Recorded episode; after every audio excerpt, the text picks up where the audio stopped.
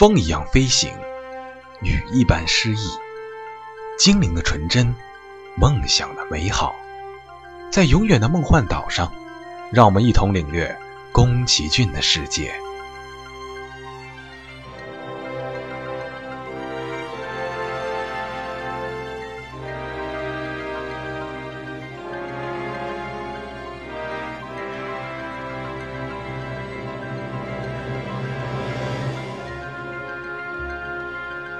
亲爱的听众朋友，这里是豆瓣陌生人小组广播，能给你的小惊喜与耳边的温暖。我是本期的节目主播小明，欢迎你的收听。上一期节目，我们一同回顾了宫崎骏大师的经典作品《风之谷》。本期我们将继续我们的旅程，一同寻觅天空之城的踪迹。《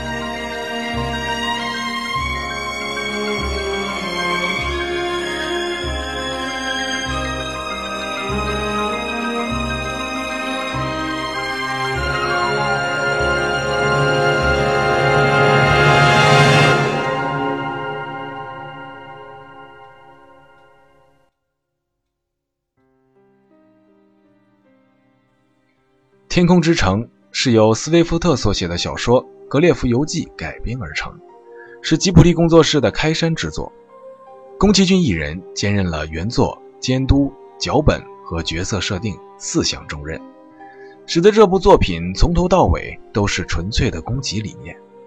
宫崎骏的音乐搭档久石让，这次也达到了他配乐生涯的顶峰。我们就宫崎骏的动画而言。具代表性的，无论是动画作品还是音乐作品本身，我想我们都会首屈一指的，就是《天空之城》。我们来看一下《天空之城》这部片子的简介。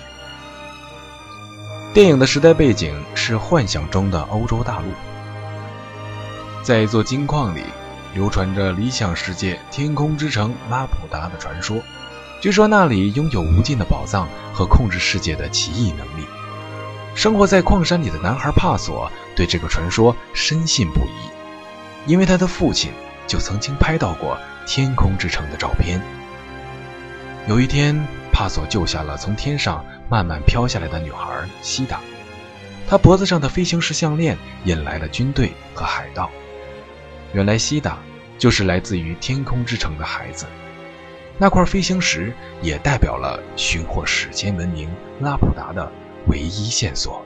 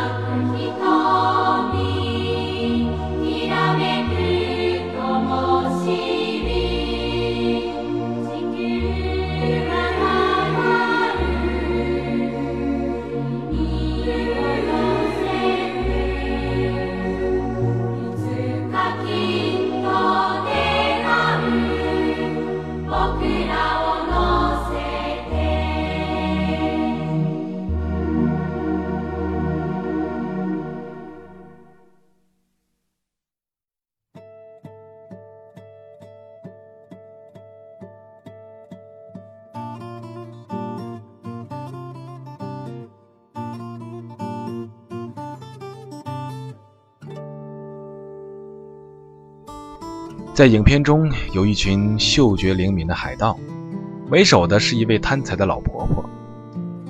海盗们为了抢夺飞行石，于是追逐帕索和西达，途中军队又插了进来，最后他们在众目睽睽之下掉入了万丈深的矿井。西大带的天空之石又一次的发光，令二人安然飘落。但是很快，西大被军队的人抓住，带往要塞。帕索也被海盗婆婆带走。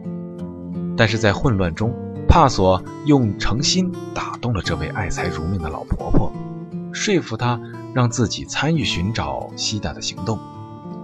婆婆的计划顺利实施，然而匆忙之中，西达。却丢失了天空之石，被一名叫做穆斯卡的军人寻获。垂涎拉普达已久的他，命令军队按照宝石上的圣光的指引，飞向了天空之城。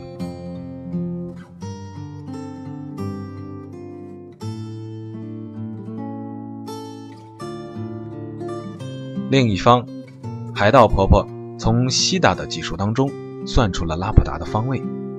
西达和帕索。乘着滑翔机开始了全速前进。即将到达之时，忽然前方出现了龙卷风，帕索和西达勇敢地飞了进去。这里是被上帝抛弃的领域，自然的恐怖与众神的愤怒在这里集结。飞越浓重的黑暗，在纵横飞啸的电光中，少年和少女穿过闪电的回廊，突破生与死的界限。再次打开了命运之门。原来龙卷风的中心，正是传说中的天空之城拉普达。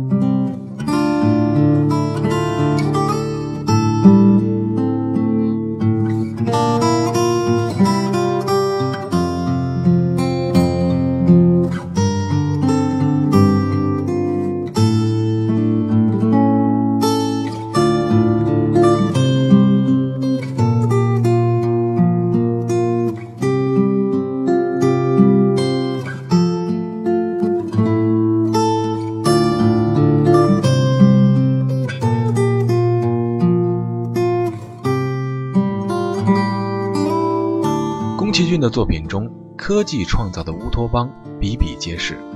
拉普达是一个寂静的天堂，只有机器人值守的空中都市，植物和远古生物的家园。影片《天空之城》的背景建立在喧嚣的空想工业社会中。对于海盗婆婆一家人来说，“贪婪”这个词汇和他们的率真可爱一样，理所当然地成为了天性的一部分。来自矿山里的男孩帕索也曾习惯了现有的生活方式，然而当他遇到了西达，来到了向往中的天空之城时，他们终于明白，应该保护的是大自然和生命。在宫崎骏的作品中，始终贯穿着一个主题，那就是科技一旦被人类利用，就会造成毁灭性的后果。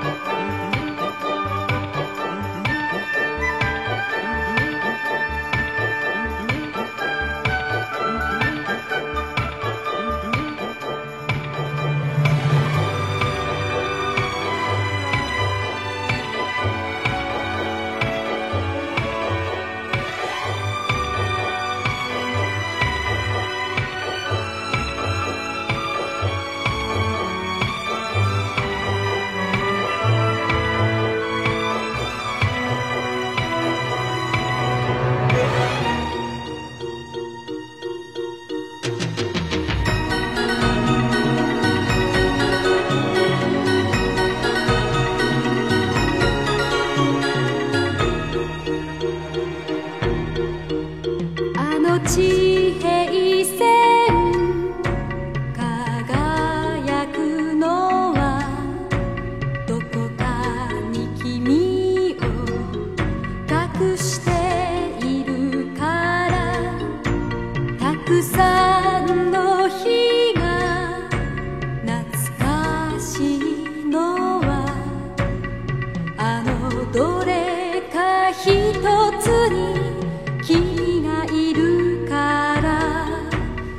Father.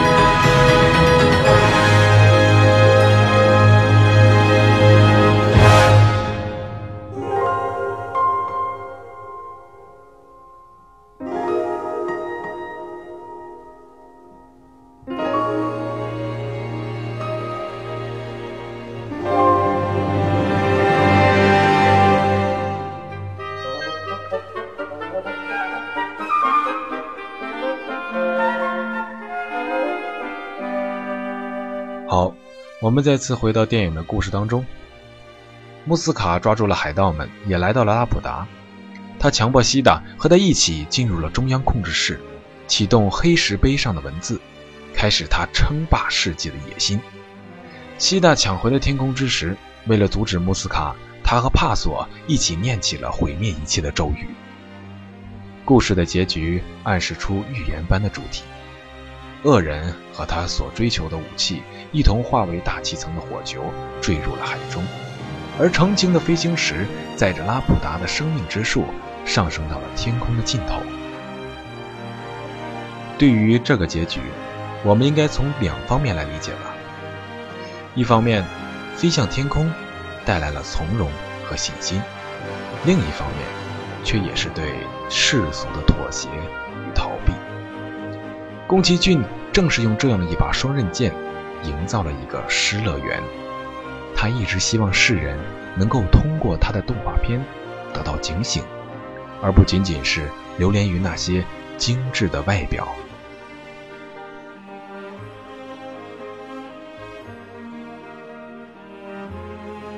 好了，本期的节目就到这里了。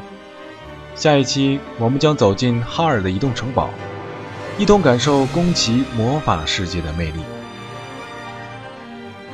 陌生人小组广播，能给你的小惊喜与耳边的温暖。我是小明，感谢你的收听。